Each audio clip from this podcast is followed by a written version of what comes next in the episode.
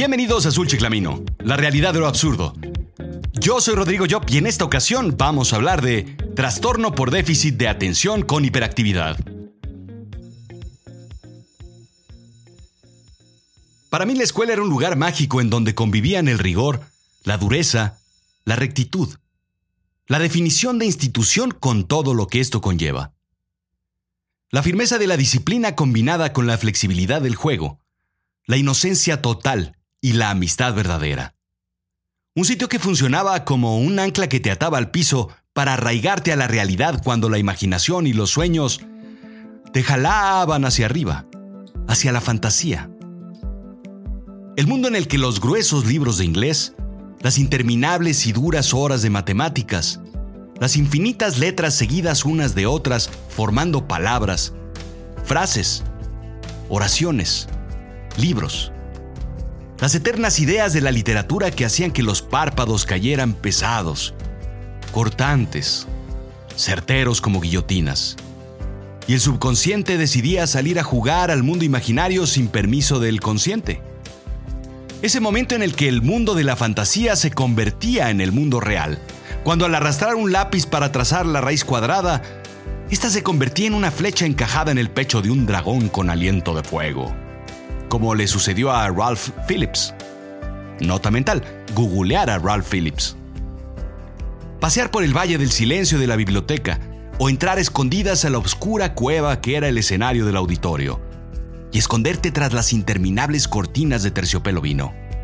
Recorrer una larga carrera en el patio, de pared a pared, pisando todos y cada uno de los charcos que había.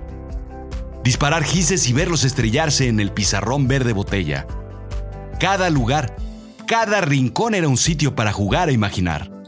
Cada maestro o empleado de la escuela era un personaje, bueno o malo, héroe o villano. Más villanos que héroes en realidad, pero a fin de cuentas, personajes. Mi vida era sencilla. Sí, claro, me distraía y me olvidaba de las cosas. Me aburría de cuánta actividad tenía. Un juego tras otro y en el momento en el que se acababan los juegos, pues a inventar otros juegos o actividades. Difícilmente seguía las instrucciones. Las tareas las empezaba de atrás para adelante para tratar de darle un tono distinto a la rutina. Me columpiaba en la silla, hacía lo que no debía. Fantaseaba y soñaba despierto, casi todo el tiempo. Era inquieto y no podía estar tranquilo ni por un instante. Interrumpía a los adultos, sobre todo para preguntar ¿por qué? Corría por todos lados, tocaba todo lo que se cruzaba en mi camino. Era impaciente. Todo lo quería en ese momento. Y siempre, siempre era inadecuado o inapropiado con mis comentarios. En fin, ese era yo.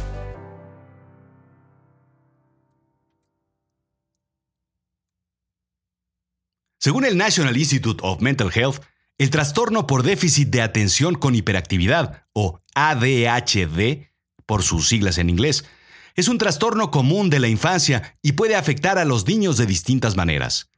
El ADHD hace que a un niño le sea difícil concentrarse y prestar atención.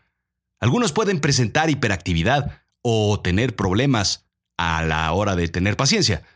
El ADHD puede hacer que un niño le resulte difícil desempeñarse bien en la escuela o comportarse en su casa. Según describe el doctor Roger D. Friedman, MD de la Universidad de British Columbia en su white paper Minimal Brain Dysfunction, Hyperactivity and Learning Disorders, Epidemic or Episode, un niño con ADHD se le puede describir en una frase. Un desastre. Esto, esto es real. Aunque posteriormente cita que cualquier niño que pasara con creces todas las pruebas, podríamos llamarlo Jesucristo. Esto también es real. Pero, ¿en qué estaba? Ah, sí, grabando un podcast. Las denominadas características del ADHD son las siguientes. Distraerse fácilmente y olvidar las cosas con frecuencia, cambiar rápidamente de una actividad a otra, tener problemas para seguir instrucciones, soñar despiertos, fantasear demasiado, tener problemas para terminar las cosas como la tarea y los quehaceres domésticos, perder juguetes, libros y útiles escolares con frecuencia, estar muy inquietos y retorcerse mucho, hablar sin parar e interrumpir a las personas, corretear mucho, tocar y jugar con todo lo que ven, ser muy impacientes, decir comentarios inadecuados, tener problemas para controlar sus emociones, dejar de respirar abajo del agua, acariciar un perro o montar un caballo. Yo a esto más bien lo llamaría síndrome de ser niño o trastorno juvenil. Esto describe probablemente el 95% de mi niñez. Seguro el 95% de la niñez de cualquiera. De la tuya. Incluso a veces combinaba yo los puntos anteriores intentando incrementar la efectividad de mi vida. Fantaseaba conseguir las instrucciones de hacer y terminar la tarea, pero rara vez se convertía esto en una realidad. Un niño con un verdadero trastorno mental es aquel que no tiene estos síntomas. A esos deberían tratarlos. Lo que es muy claro es que yo era, y soy, claro ejemplo de este denominado trastorno mental. No diagnosticado, evidentemente. La cosa es que en 1937 se descubre que algunos niños con síntomas de déficit de atención e hiperactividad responden muy bien a un estimulante, bencedrina, aunque también respondieron muy bien a la chaparrita de mandarina y a la palanqueta de cacahuate. Este desorden se bautizó en un inicio como disfunción mental mínima y con los años se convirtió en trastorno por déficit de atención con hiperactividad, sin existir grandes variaciones. ADHD por sus siglas en inglés. Hoy en día su tratamiento se centra en una variedad de estimulantes para minimizar, o más bien, encubrir los síntomas. Cita el doctor Richard Saul, neurólogo y autor del libro El ADHD no existe, la verdad sobre el trastorno por déficit de atención e hiperactividad, disponible en Amazon, que hoy en día solamente se requieren 5 de los 18 posibles síntomas para calificar para trastorno de déficit de atención e hiperactividad. ¡5! Es como sacar menos de 30% en un test de la revista Cosmo. Yo cumplo con todos. Bueno, menos el descontrol de mis emociones. A veces lloro sin saber por qué, pero pues no pasa nada, ¿verdad? Eso está bien. E incluso, no sé, podrían agregar bajo interés por peinarse o predisposición por los dulces y chocolates o creer mucho, mucho, mucho en Santo Claus. Bajo ese criterio, toda la población padecería de este trastorno. Lo que sí hay que considerar es que hay algunos casos en los que los síntomas de atención son suficientemente severos para que el paciente verdaderamente requiera ayuda y tratamiento cercano. A lo largo de mi carrera, continúa el Dr. Soul, en un artículo para la revista Time, he encontrado más de 20 condiciones que pueden llevar a síntomas de ADHD. Estos son algunos. Desórdenes del sueño, visión doble, problemas auditivos, abuso de sustancias, principalmente alcohol y marihuana, deficiencia de hierro, alergias especialmente transmitidas por aire e intolerancia al gluten, bipolaridad y desórdenes de depresión grave, desorden obsesivo compulsivo. E incluso problemas de aprendizaje como dislexia, entre otros. La peligrosa conducta del gusto culposo, por ejemplo, por la Rosa de Guadalupe y Judge Jody, o tal vez escuchar demasiado Arjona. Total que cualquier persona con estos problemas encaja en el criterio de ADHD, pero los estimulantes no son forma de tratarlos. Es evidente la importancia de evitar a toda costa los estimulantes por sus características o propiedades adictivas. Es muy común ver en los pacientes un incremento notable en la dosis al intentar concentrarse. Preocupará así en un momento en el que la gente no consiga concentrarse sin estos estimulantes. Por otra parte, al igual que los riesgos de adicción, existe la posibilidad de un incremento de ansiedad, irritabilidad o depresión por pérdida de peso, por supresión de apetito e incluso posibilidad de suicidio. Finalmente, algunos estimulantes funcionan en pacientes, pero como curitas o banditas. Ayudarán un rato a enmascarando los problemas nada más.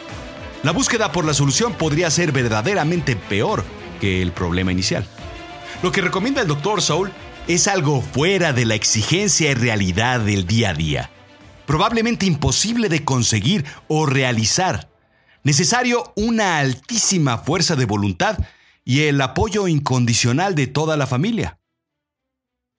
Comer bien, ejercitarse frecuentemente, dormir profundamente al menos 8 horas al día, minimizar los niveles de cafeína en la tarde, monitorear el uso del celular y hacer algo en la vida que verdaderamente les apasione.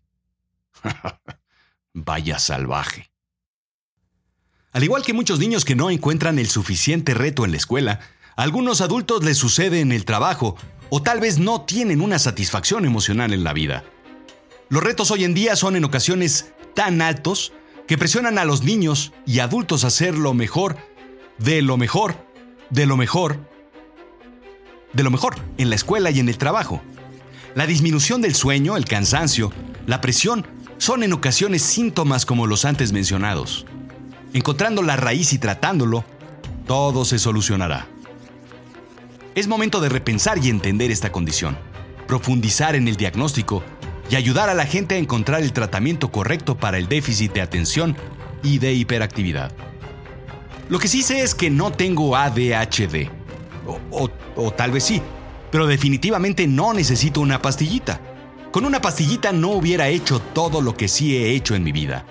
No hubiera cambiado tantas veces de profesión, no hubiera intentado y tratado de hacerlo todo. Felizmente. Todo lo bueno y lo malo que me ha pasado, o más bien que me he hecho a mí mismo. Al muy estilo libro futurista de Huxley o de Orwell, es más fácil bajarle las pilas a un niño que atender su pirotecnia emocional creativa. El New York Times indica que el número de adultos americanos tomando medicamentos para el trastorno por déficit de atención e hiperactividad se duplicó del 2008 al 2012, en solo cuatro años, citando a Express Scripts como el autor del reporte. Actualmente Express Scripts procesa prescripciones para 90 millones de americanos. Uno de cada 10 adolescentes toman estos medicamentos.